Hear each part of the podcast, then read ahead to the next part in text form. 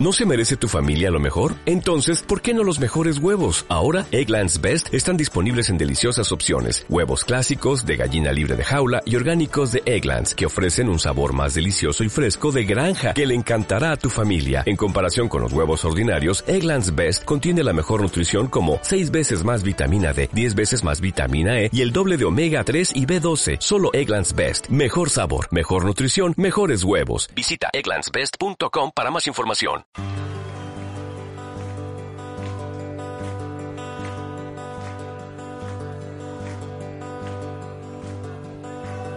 pacto para vivir, odiándonos sol a sol, revolviendo más. En los restos de un amor con un camino recto a la desesperación. Desenlace en un cuento de terror. Buenas tardes, queridos oyentes. Estamos nuevamente acá para compartir un nuevo programa de Educadores al Aire, como todos los miércoles por la Radio Municipal de Avellaneda 91.1. Presentamos a los presentes, valga la redundancia. ¿Qué tal Karina? Está con nosotros como todos los miércoles. Hola Mónica, hola a todos los educadores, a toda la gente de la agrupación Educadores de Avellaneda que siempre nos escucha y a todos los oyentes en general. Tenemos a Ariel, que él- yo no les conté el miércoles pasado por qué no vino Ariel. ¿Por qué? ¿Qué pasó? ¿Te faltó? Ariel faltó con aviso, pero no trajo lo prometido. Ariel el miércoles pasado cumplió 20 años de casado. Ah, felicitaciones. En estos tiempos es un logro. Es un logro, así que le mandamos un beso acá a la esposa y al nene. Muy bien, a toda la familia. Pero no trajo la torta que prometió traer. Así que nos debe la torta de cumpleaños y la torta del aniversario. y tenemos eh, compartiendo el programa de hoy, como ya casi es habitual, a Cecilia Pauletti. Hola, ¿qué tal educadores? Gracias por invitarme. Así que viene a compartir con nosotros el programa. Y tenemos ah, un saludo muy especial para el operador de todos los miércoles, Alejandro César, ¿cómo estás? Me dice bien, todo ok. Muy bien, el programa del día de hoy eh, fue preparado por, además de por todos nosotros, por nuestra sublime producción. Muy bien, sí, para la producción conformada por Mariana Soruco y Javier Gómez Perneta, a la que le mandamos un saludo a ambos. Y los temas del día de hoy, Karina. Bueno, hoy vamos a tener eh, varios temas distintos. Eh, vamos a recordar un encuentro de mujeres que se dio a cabo el primer encuentro de mujeres sindicalistas que se llevó adelante el sábado 12 de noviembre de la Corriente Federal de Trabajadores, la CGT. Para eso está nuestra compañera. También estuvimos presentes el viernes en el lanzamiento de la agrupación y vamos a tener una entrevista con Mario Porto, que estuvo en el lugar y la verdad que fue muy interesante. Vamos a hablar sobre el Día del Militante, que es el día de mañana, y para lo cual también tenemos la consigna. Y también editorial y actualidad, que es bastante variada para cuestionar El y picadito, criticar. el picadito de noticias que nos tiene acostumbrado. Y vamos a pasar todos los mensajes que nos lleguen, toda la actualidad, así que bueno, un programa que no se puede perder ningún educador ni ninguna persona que habita Avellaneda. En esta franja horaria consideramos que es el mejor programa lejos. Así, exactamente, así que bueno, ¿cómo podemos participar hoy? Hoy tenemos una consigna por el día que se festeja mañana, como todos ya sabemos, el Día del Militante. Y la Eh, consigna entonces del día de hoy, Bueno, recordando el 17 de noviembre de 1972, eh, que fue cuando volvió Perón, ¿eh? Después de su exilio, se recuerda el Día del Militante Y bueno, la consigna es justamente esa, ¿no? ¿Qué es ser militante para vos hoy en la actualidad? Y ya que está A ver. presente una invitada, Sí. le vamos a pedir una reflexión al respecto. A ver, Cecilia, ¿qué es para vos ser militante hoy?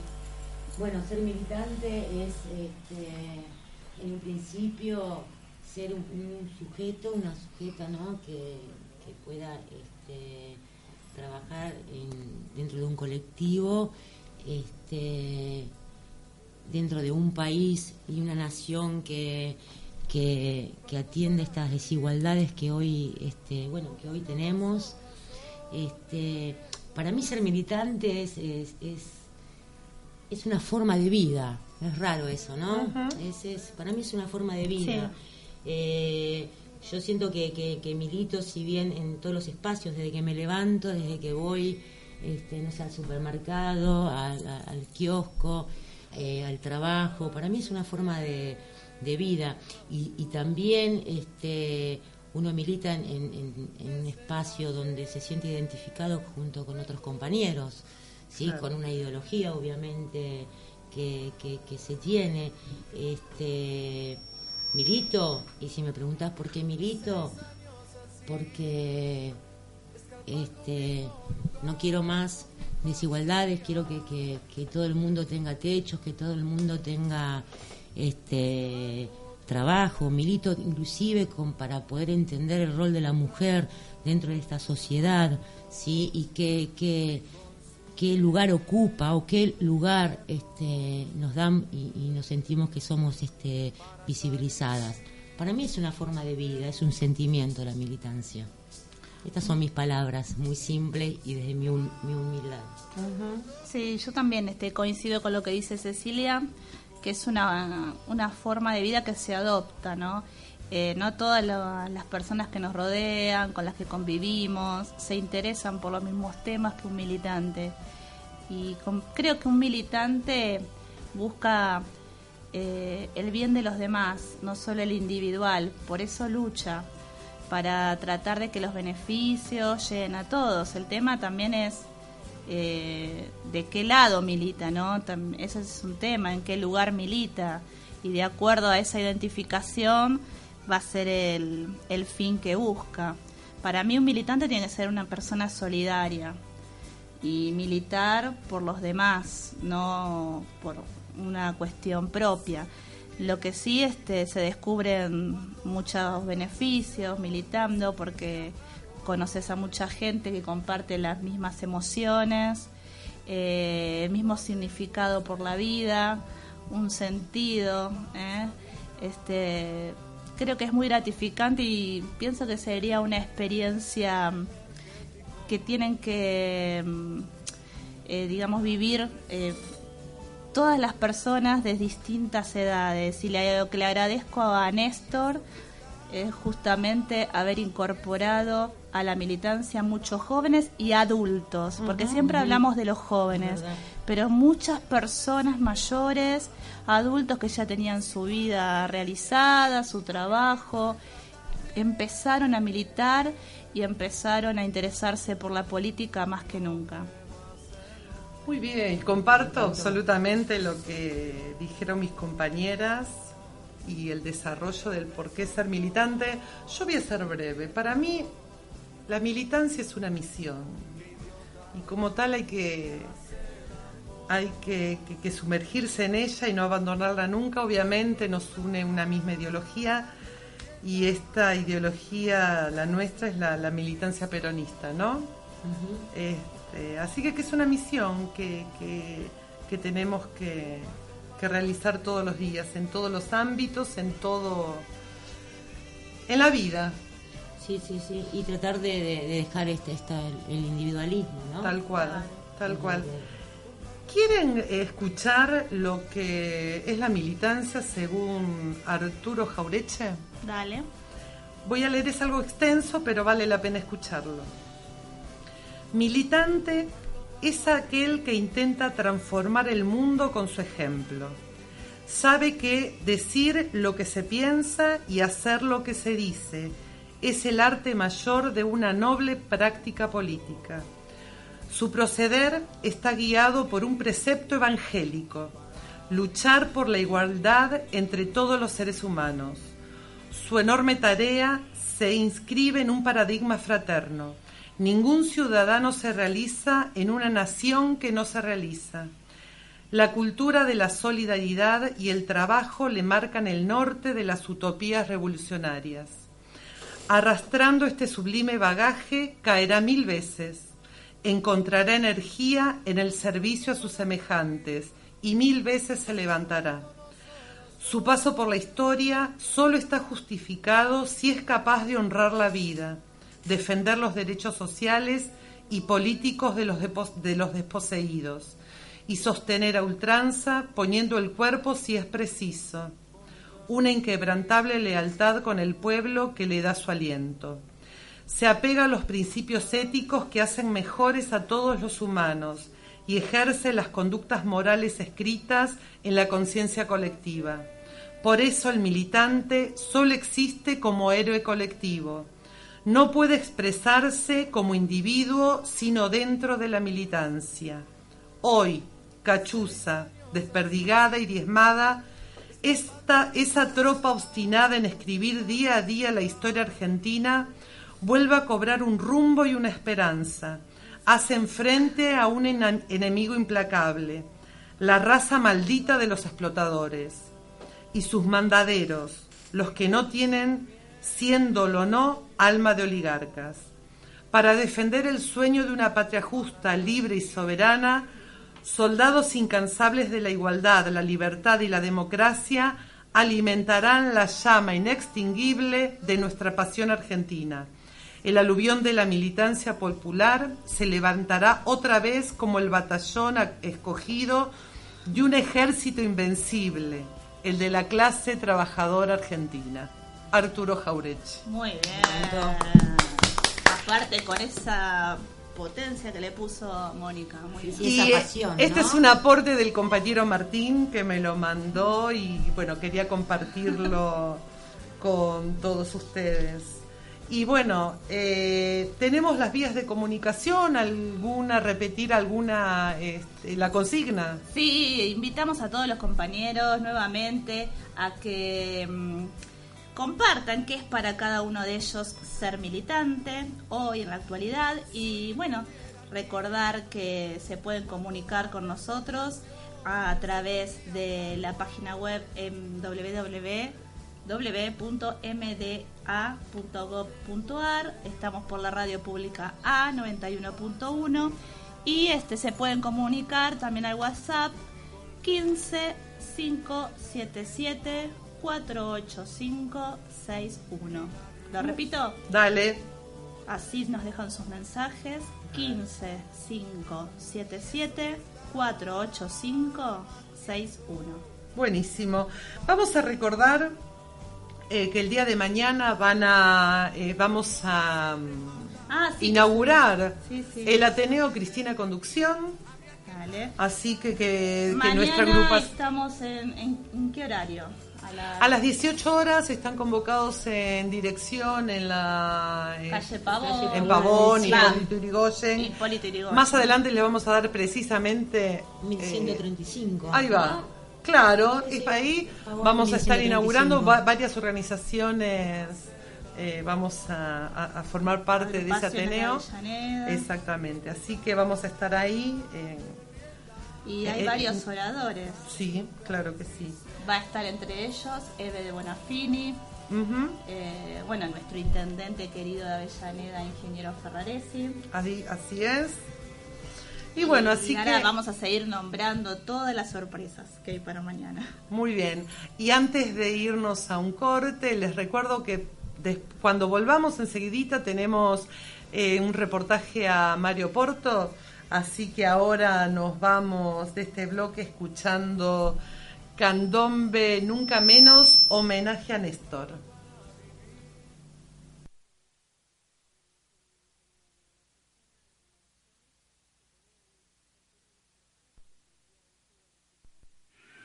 Quisiera que me recuerden sin llorar, ni lamentarme.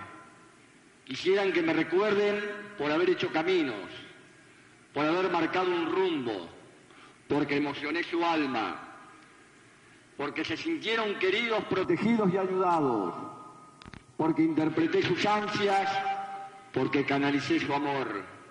Quisiera que me recuerden junto a la risa de los felices, la seguridad de los justos, el sufrimiento de los humildes.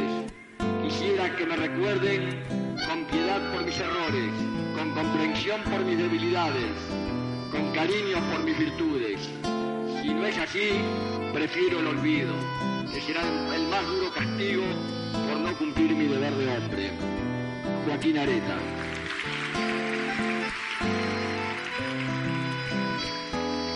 Lágrimas que mañana azul que llora y ríe. Nombre que se talla para siempre en la madera de los que sin estar están y viven.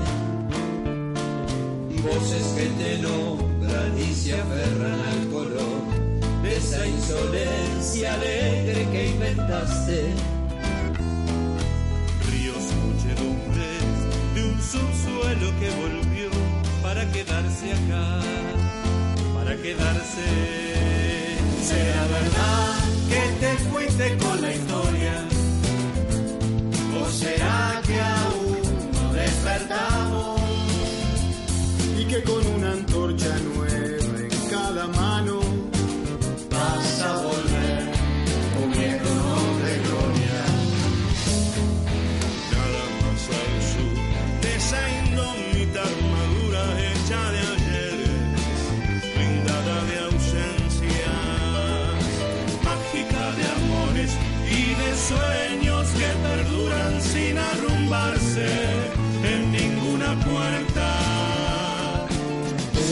que viniste a restaurar desde un recóndito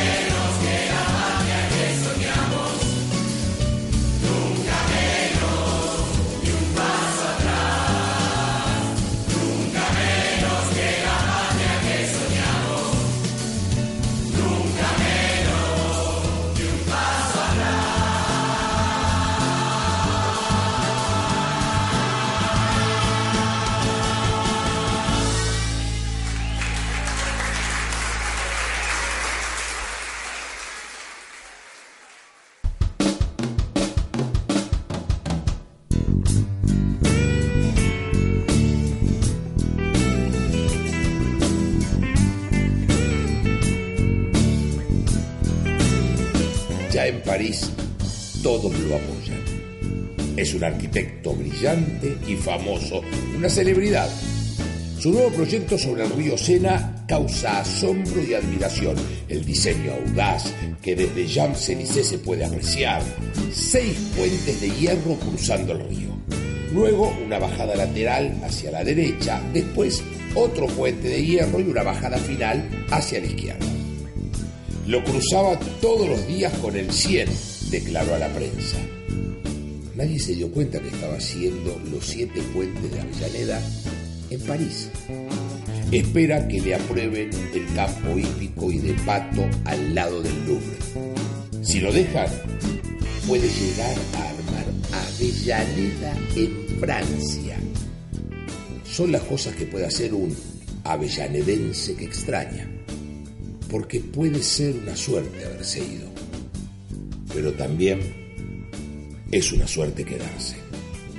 Soy Coco Silva y estoy paseando por Radio A ¿Qué es pasear por Avellaneda?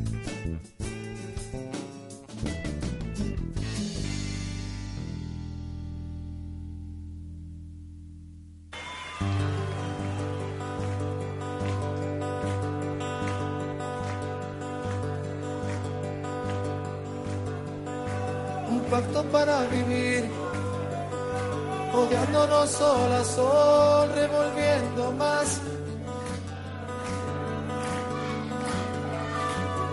En los restos de un amor con un camino recto a la desesperación desenlace en un cuento de terror Y comenzando este segundo bloque de Educadores al Aire, recordamos la consigna del día de hoy. Exactamente.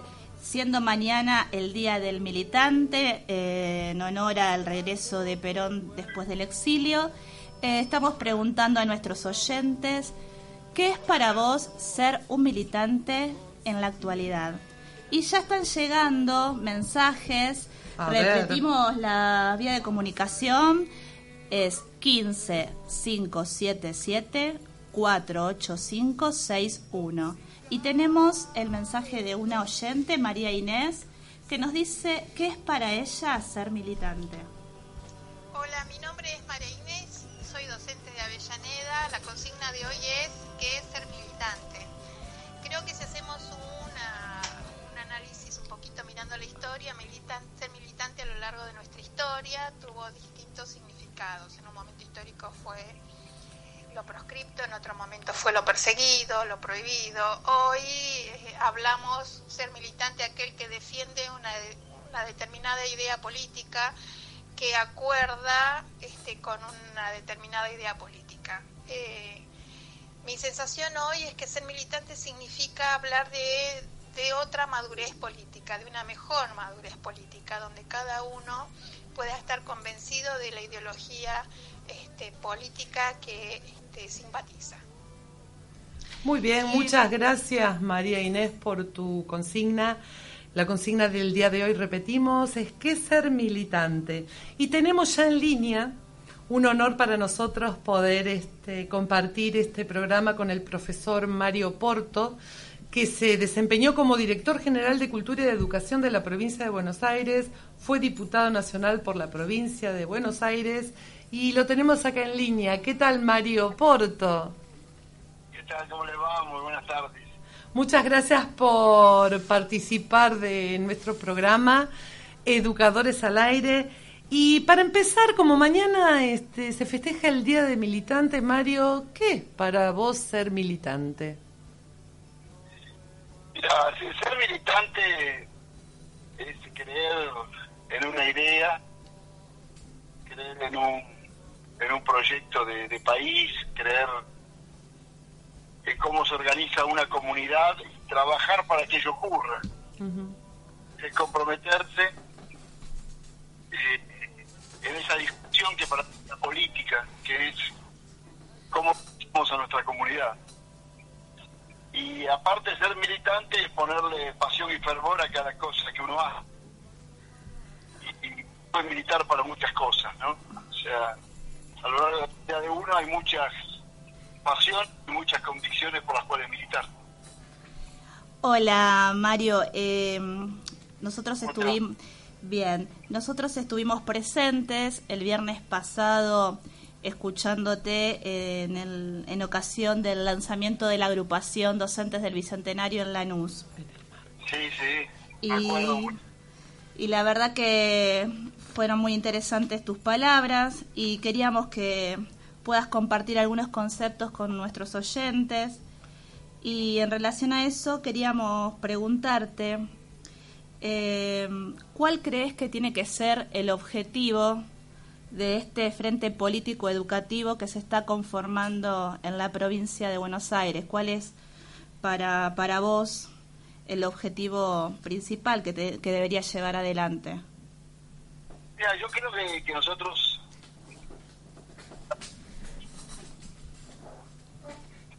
eh, tiene la originalidad y la dureza de que fue una derrota electoral. Cuando el pueblo vota en contra del proyecto de uno, lo único que no hay que hacerse es enojarse con el pueblo. No, lo que tiene que hacer uno es volver al pueblo a escucharlo. Y no echarle la culpa, sino volver a, a dialogar profundamente, porque seguramente hubo algún silencio de por medio que provocó la derrota. Por lo tanto, en este proceso desorganizativo uno tiene que organizar lo que,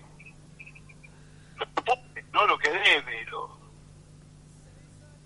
al que uno pertenece y me parece que esa es la tarea lo que tiene que tener el frente este, al sector educativo en un proyecto por ser un proyecto educativo es un proyecto político por ser un proyecto político es un proyecto cultural.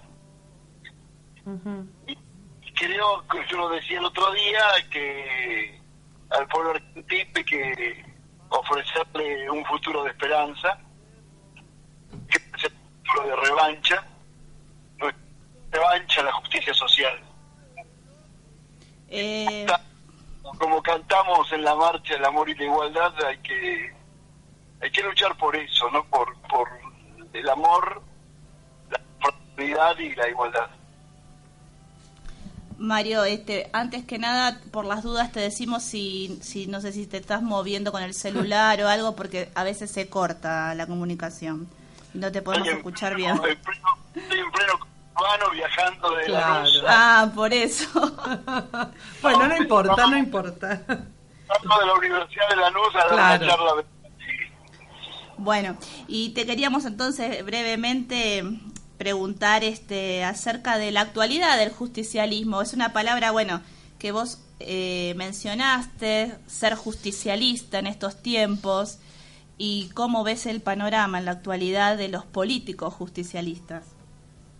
Sí, yo hago mucho hincapié en la palabra justicialismo porque creo que la teoría de liberación nacional más original que ha dado América Latina, como el el liberalismo anglosajón. ¿no?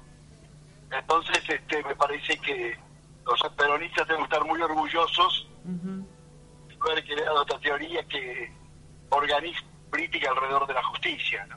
Claro. Eh, en ese sentido hemos creado una teoría y hemos creado un movimiento, ¿no? O sea, tenemos una filosofía y tenemos un movimiento político. El político hoy está conmovido, está recuperándose de una derrota y por lo tanto vive la anarquía, la desorganización y la tensión tras una derrota. Creo que es el momento de superarlo y hay que trabajar sobre lo que nos une. El gran esfuerzo que hay que hacer hoy es este, profundizar en lo que nos une, el pueblo argentino, en contra de este gobierno conservador, elitista, egoísta, de materialista, Sí. que lo único que cree que da felicidad es la tasa de ganancias. ¿no? Eh, Entonces, sí, Sí, Mayo, en relación a, bueno, sabés que este es un programa de radio realizado por educadores que nos escuchan muchos, docentes y profesores, y tuviste unas palabras en relación a lo que mm, hacemos a veces cuestionando nuestra labor. Eh, creo que hablaste de autodenigración, de excepciones y reglas, y me gustaría que los compañeros escuchen tu, tu opinión al respecto. No, yo lo que decía es que el futuro de Esperanza es un futuro que lo vamos a construir si resistimos este avance contra los gobiernos populares y, este, y a denigrar a los trabajadores. A los trabajadores lo- los ponen en el lugar de los ñoquis, la- de los incapaces, este, de los chantas Claro. y cuando eso se lleva o se extiende la docencia se acrecienta, ¿no? Los docentes faltan, los docentes tienen faltas de ortografía, los docentes no enseñan, los docentes tienen tres meses de vacaciones, los docentes tienen todas las ventajas y se quejan de sus sueldos. Y todas esas mentiras permanentes a veces este, incluso son aceptadas por la propia docencia y que parecería que fuese un- una graciosa este, actividad el autodenigrarnos. Y lo bueno que hacen los docentes nunca se destaca. Entonces yo pensar en la escuela, que es el único pedazo de Estado que queda de pie cuando todo se destruye Es cierto. la que resuelve las crisis, la que da de comer cuando todo el mundo abandona a los niños cuyos padres han sido abandonados por el modelo económico. Eh, ese docente que se queda después de hora, ese docente que corrige hasta altas horas de la noche, que prepara sus clases, que se capacita, que ama la profesión que ha elegido, que ama a los chicos. Claro. Este, que los docentes tenemos que estar orgullosos de nuestro trabajo y no aceptar la permanente denigración de nuestro oficio y de nuestra profesión. Y si la denigración viene de afuera, eh, es malo, pero si eso es aceptado con jocosidad por nosotros mismos, eso es terrible. Eh, Entonces, yo- es una profesión extraordinaria que no cualquiera puede bancarse. Escuché que, que, que utilizás mucho la palabra amor, definiendo la tarea docente, definiendo al militante, este, o es una apreciación mía, digamos. La palabra amor. Puede ser, puede ser, no me doy cuenta, pero, pero puede ser. La usás, la usás varias veces. La canto cuando canto la marcha, pero, este, claro. Pero me parece que, que un proyecto cultural basado en el amor es mucho mejor. Tal cual. Bueno, eh, Mario, una última pregunta y te dejamos manejar tranquilo. Eh, No, no, yo estoy un fenómeno. eh. este, mm, escuchen mal. queríamos decirte porque nos pareció muy eh, interesante, además de divertido y, y justo, si nos podías repetir esa relación que había del justicialismo y la oligarquía en relación al goce, ¿no? Al goce de determinados lugares, de determinados espacios. No sé si te acordás que lo dijiste. Sí, perfectamente. Es una frase que se escuché al director y artista Daniel Santoro, Ajá. que él dice que el peronismo vino a democratizar el goce en la Argentina, ¿no? Y a mí me gusta mucho porque democratizar el goce es mucho más que repartir la riqueza. Está vinculado a la felicidad. Y la felicidad no es solo tener bienes materiales. Y que todos tienen derecho a gozar. Y, y yo daba el ejemplo de Vita, ¿no? Cuando ella decía, ¿dónde goza la oligarquía? Si goza en Mar del Plata, los obreros van a ir de vacaciones a Mar del Plata, ¿no?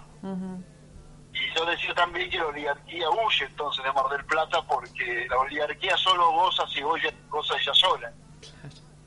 El goce de la oligarquía está en que otros no gocen. Entonces, este, después hay cierta izquierda que, que quiere que sufran todos, eso decía y ahí se rieron. Pero, sí, sí, es, es cierto. A mí me parece que el extraordinario del peronismo es que es un, un proyecto que, que trata de buscar eh, la felicidad colectiva sin eliminar la felicidad individual. Ujú. Entonces, este, cuando uno dice democratizar el goce, es dar posibilidades a todos a que tengan felicidad, aun cuando sus ingresos materiales sean diferentes, ¿no? Y la educación es eso, ¿no? Yo digo, te voy a decir algo ahora ya más técnico, más, más académico, pero eh, la, la función de la política es construir una herencia social para que nuestro destino esté más vinculado a la herencia social que a la herencia familiar. Cuando el destino, el destino de una persona está más vinculado a lo que le deja a su familia que lo, a que lo le, que le da a la sociedad, esa sociedad es injusta. Claro. En cambio, cuando una sociedad es más importante que la herencia familiar, que la posibilidad de progreso está más vinculado a lo social que a lo que te deje tu familia, entonces es una sociedad más justa. Claro. Hoy día tiene que construir una gran herencia social en donde la educación es un baluarte fundamental. Eh, a eso me, me refería. ¿no? Y, me refería a un proyecto político que esté vinculado a la felicidad del pueblo. ¿no? Y, y- y podemos concluir como que el, el propósito de, de- de- de nosotros como educadores es lograr niños felices, ¿no? Así que, Exactamente, pero que, que ser feliz implica también la exigencia, la responsabilidad, eh, que no es co- incompatible la exigencia, la responsabilidad y el esfuerzo con la felicidad. totalmente. Bueno, Mario, te agradecemos tu participación, te dejamos seguir en viaje, un placer eh, haberte escuchado y feliz Día del Militante para mañana.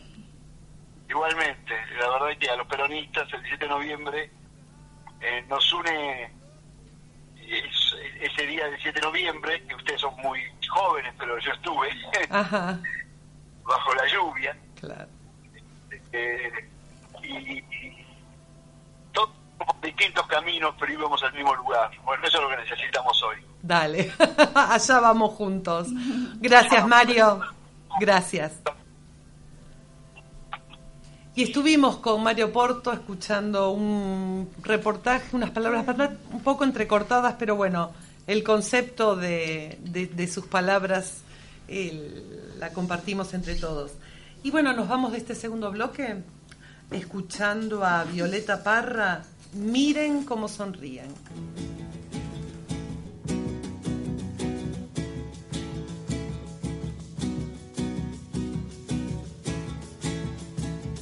Cómo sonríen los presidentes cuando le hacen promesas al inocente. Miren cómo le ofrecen al sindicato este mundo y el otro los candidatos. Miren cómo redoblan los juramentos, pero después del voto doble tormento.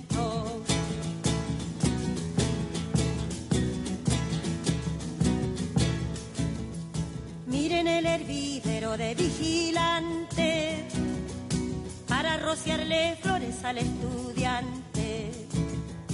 Miren cómo relumbran carabineros para ofrecerle premios a los obreros.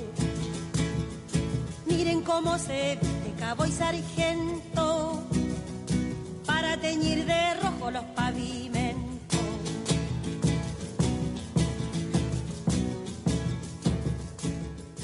Miren cómo profanan la sacristía con pieles y sombreros de hipocresía. Miren cómo blanquearon mes de María y al pobre negrellaron la luz del día.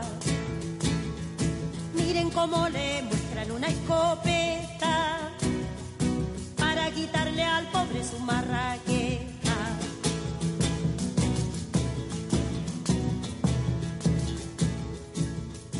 Miren cómo se empolvan los funcionarios para contar las hojas del calendario. Miren cómo gestionan los secretarios las páginas amables de cada diario. Miren cómo sonríen angelicales. Miren cómo se olvidan que son mortales.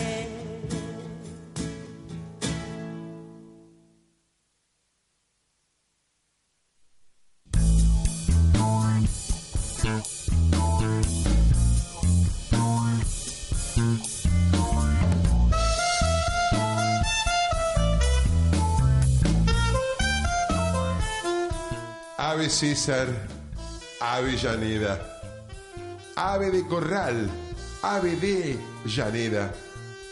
Ave, ¿qué pasa ahí? Ave Llaneda ahí. Ave el bebé, ave de Avellaneda. Dalmacio Arriaga fue un gran lingüista de nuestra ciudad. Ver el sol, ver Llaneda. Se había propuesto crear un idioma, el avellaniol, un lenguaje que asimilaba los nombres de las localidades de Avellaneda. Me haces reír. Gerli, Gerli, consulte al doctor, consulte al doctor. Su idea era también cruzarlo con el inglés. Este es mi perro. This is my dog, sir. Su objetivo, llegar a que el idioma algún día reemplazara totalmente el español. Te voy a dar una piñeiro a vos, mirá. Tengo una cita cruzada. Es una crucecita. Para eso planeaba que fuera de enseñanza obligatoria en las escuelas. El colectivo se zarandeaba de acá para allá. Zarandíes las caderas. Zarandíes las caderas. Sin embargo, su propuesta no tuvo mucho éxito. Nacido para ser salvaje. Born to the wild. Aunque algunos dicen que en algunos barrios mucha gente lo sigue hablando. El creador de Mickey fue Walt Whitney. Por eso voy a Wildaylandia. Porque sabe que de una manera u otra Avellaneda tiene su propio idioma. Se nota que el tipo tiene buen domínico de la pelota. El 2000 nos encontrará domínicos o dominados.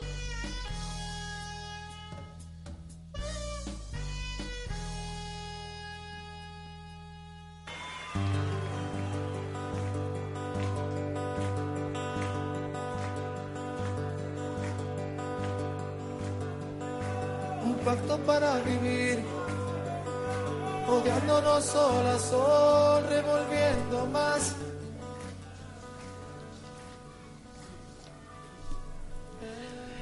Comenzando este tercer bloque y tenemos ahora sí la participación, la presencia de nuestra compañera Cecilia Pauletti, que nos caracterizamos en este, en este programa de, como decía en los avances, ¿no?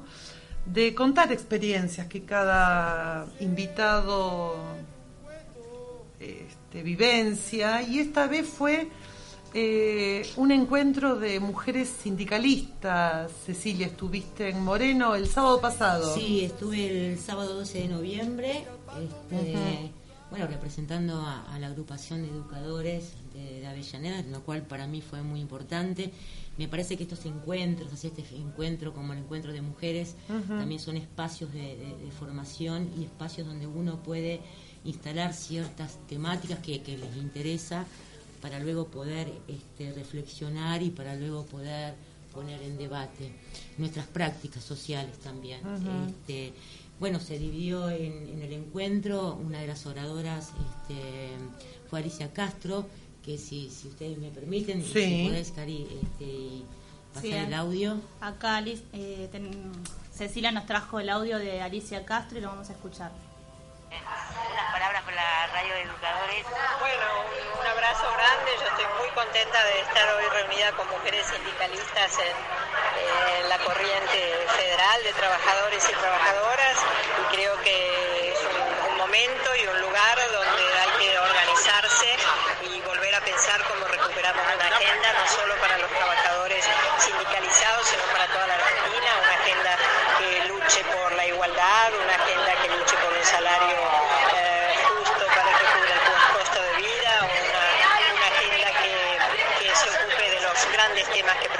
argentinos. Bueno, muchísimas gracias y vos nombraste algo de, lo que dice el, de nuestra jefa, formar el Frente Nacional Popular, ¿no? Sí, yo creo que es un momento justamente para que todas las organizaciones y sindicatos nos pongamos a, organizar ese gran frente que es capaz de catalizar las verdaderas aspiraciones del pueblo argentino. Y ese ejemplo que diste de la CTA, viste que en el discurso, ¿por qué no, no lo volvés a, a ejemplificar? Esto, ¿no? Esto de la unión. Bueno, hay mucho que hablar. Yo lo que los invito es que me llamen un día por teléfono a casa y me hagan un reportaje. ¿En serio? Sí, por supuesto. Me hacen un reportaje, me hacen un reportaje largo y, y variado. Listo, muchísimas gracias. Gracias a vos. Ah, bueno, Ceci, estuviste de reportera, muy bien. Sí, sí, sí, bueno, intenté, intento, Buena predisposición de obviamente. la ex embajadora, ¿no? Sí, sí. Sí, y- así que en cualquier momento ya la tendremos en el programa. Sí, aparte ella se ofreció este, abiertamente a que la, que la puedan llamar. Ah, bueno, conseguiste el para- teléfono, todo. Sí, sí, todo, tenemos listo, todo. ya, ya. Me encantó. Este, Muy bien. Y yo rescato de lo que dijo la compañera, que, que bueno, que había que empezar a, a moverse para romper este eh, las cadenas, ¿no? Y esto ella dice en, en un momento que había que ocupar las sillas, ¿no? El sindicato es un instrumento donde tratamos de transformar a, a través de, de- de, digamos, la realidad y, y- y aportando a la, a la justicia social, a las desigualdades, este, a un colectivo, a que haya mayor in- inclusión, ¿no? Mientras todos los gobiernos pasan, los sindicatos van quedando. Por eso es importante este, el rol de la mujer dentro de, de estos espacios. Y, y algo que, que, que- que me vino a mí como experiencia es pensar en los sindicatos que, bueno, que, que hay 35, 37 secretarías, dos de ellas, por ejemplo, están ocupadas este, por mujeres. Qué ¿no? pocas, ¿no? Sí, sí, pero a mí me parece que tiene que ver también con, con ese con ese rol que nos dan a nosotras este, a las mujeres, no no ese rol que, que que el sistema también capitalista y el sistema del patriarcado nos impone que somos mujeres, que estamos este, al cuidado de nuestros hijos, al cuidado de nuestro hogar, este, y que podemos ocupar simplemente secretarías que tengan que ver con, con el género y la igualdad. Claro. Digamos, ese, ese lugar nos pone, y en ese lugar también nos ponemos nosotros, digamos, ¿no? Y también se nos ve como, como esa mujer que, que no podemos tener tiempo, ¿no? Porque estamos Es rodeados de ¿no? nuestro hogar. Pero esto viene con, con toda una historia, ¿no? Si, si, si, si vamos a, a, las comunidades que eran nómades, las mujeres, por ejemplo, también salían a cazar junto a, a- a los varones, ¿no? Y también hacían pinturas ru- ru- rupestres. Cuando pasamos de una comunidad este, nómade a una comunidad sedentaria, ¿quién tenía que defender el territorio? El hombre. ¿Quién era el más fuerte? El hombre. Digo, me parece porque si no quedamos eh, pensando... Sí, pero bueno, estamos en- en, otra, en otros tiempos donde hay otras facilidades también y sin embargo le sigue todavía- costando llegar a los lugares de poder a las mujeres y no es ya por este cuestiones sociales, sino porque hay un impedimento. Por eso se pidió también el cupo de La ley de cupo. la ley de cupo en el Congreso, ¿no? Sí, sí. Capaz que habría que poner, no sé. Y me parece porque hay una división del sexo y del trabajo, ¿no? Esto tiene que ver con una heteronormatividad. En la que- política es muy difícil para las mujeres llegar a los lugares De poder. claro. Bueno, tuvimos una presidenta, ¿no? Pero seguro, pero a la hora de decidir las paritarias nacionales y, y- y realmente y representar al movimiento obrero y en esas discusiones no estamos las mujeres. Digo, me Eh, parece que, es para que estas cuestiones sí. para, para reflexionar, pero por eso me parece que este tipo de encuentros hay que instalar el debate y son muy importantes. Sí, pero ¿Sí? siendo un encuentro solo de mujeres, ¿se puede instalar el debate? No sé yo hasta qué punto. ¿Solo de mujeres? ¿Por qué? En realidad sí hay que convencer a los hombres. porque me parece no bueno sí pero me parece que también nosotros a veces las mujeres tenemos ciertos discursos y vamos reproduciendo estos discursos machistas digo eh, a la hora de instalar ciertos debates es necesario que, que la mujer se pueda comprometer en los niveles sindicales sí que exista este este digamos este ámbito y que, que sienta que puede más allá de, de, digamos de tener hijos de cuidar a, su familia. Lo que sí también me parece que, que en las mesas chicas se tienen que poner el debate de empezar a- a- crear este, estos jardines maternales este, para las mujeres a la hora de que quiera este, participar como militantes. Bien, este, bueno, siempre en el programa eh, abrimos estos espacios de, de, opinión con respecto a- al lugar que ocupa la mujer dentro de lo político, dentro de lo, de lo sindical.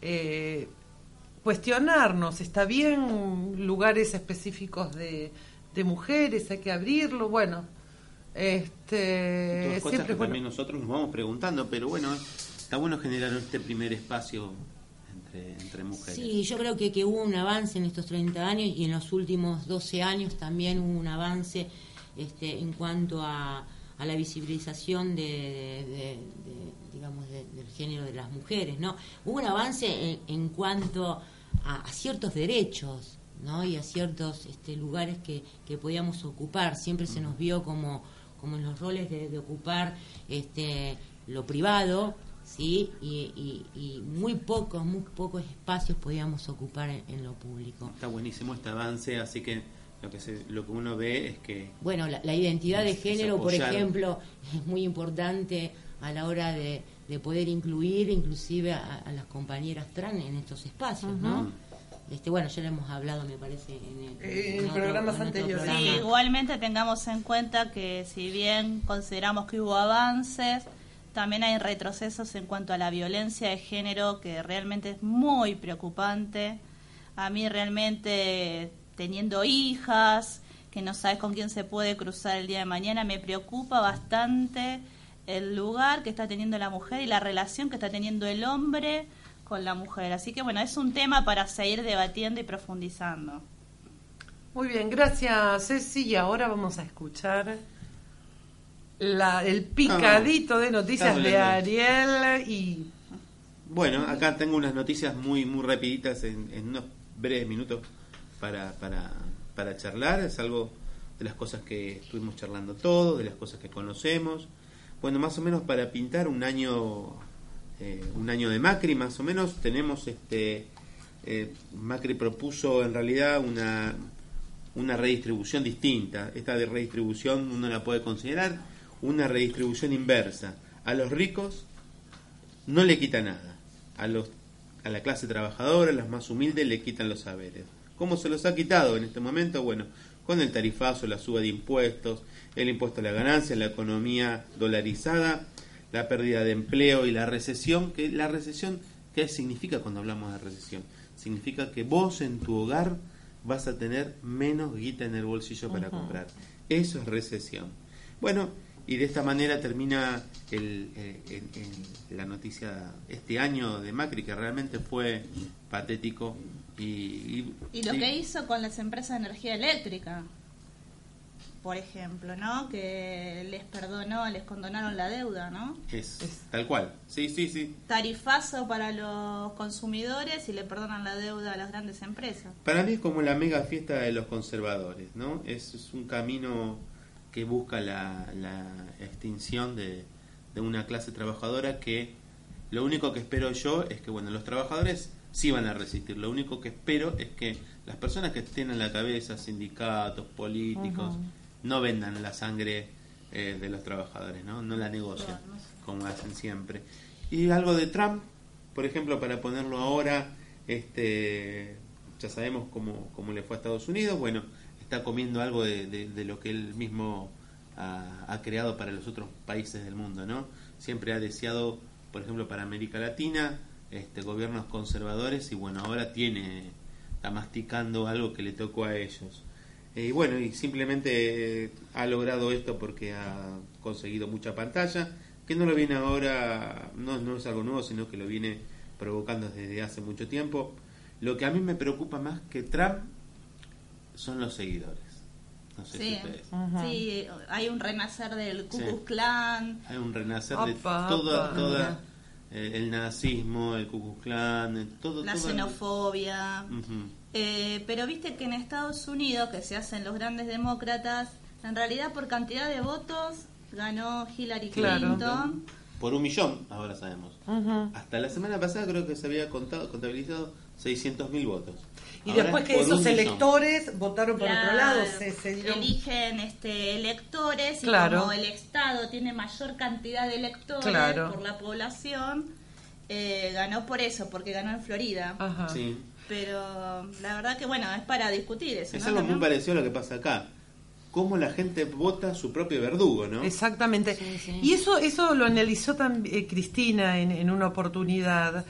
Y vos sabés que yo estuve, no ya no recuerdo qué día, cuando Cristina estuvo en la universidad, en la Jaureche, eh, inaugurando la cátedra de, de economía. Sí.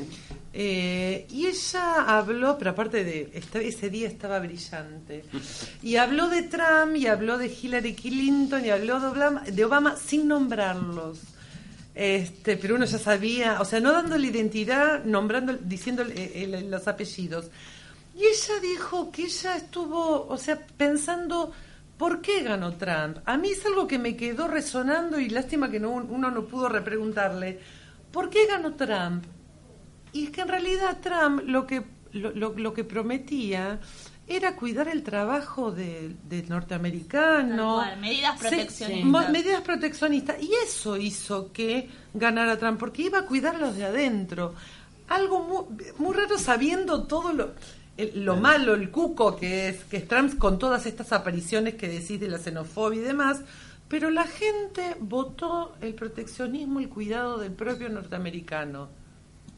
El cuidado y la ruina para mí Sí, también. claro, obviamente, en porque consecuencia. uno- ellos crearon su propio Frankenstein y bueno, espero que tengan la vacuna contra eso. Un poco.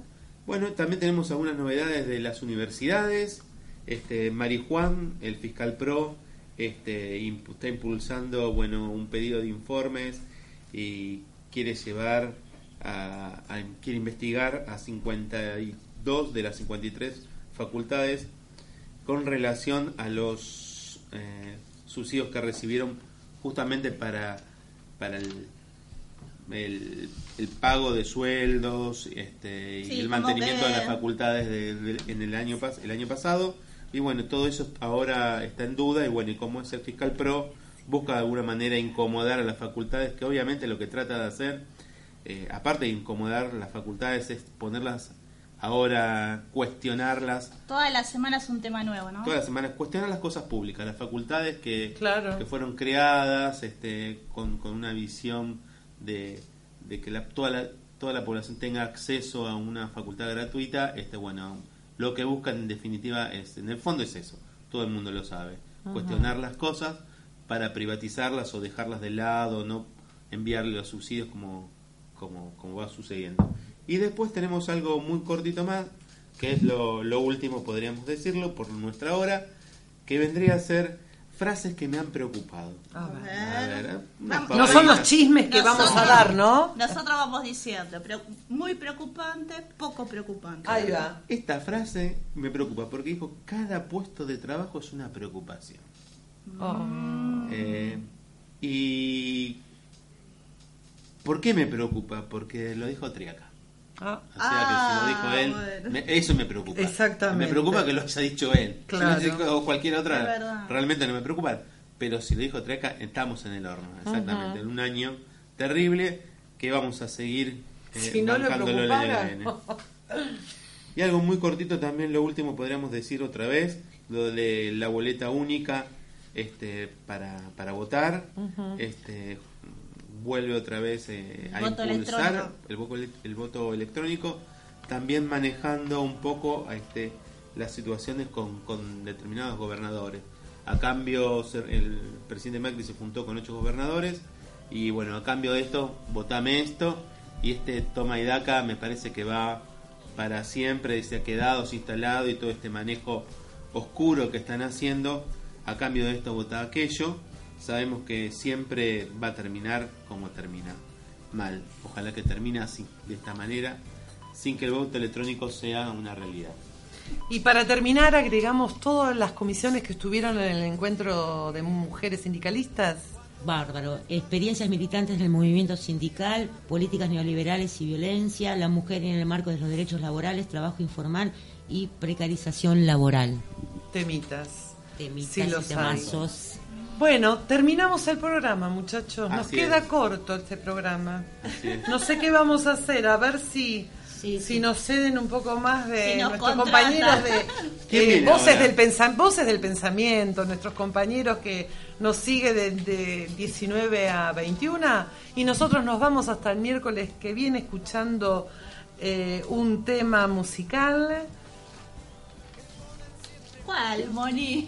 Juana Zurduy por Mercedes Sosa, homenaje a las mujeres luchadoras. Hasta el miércoles que viene.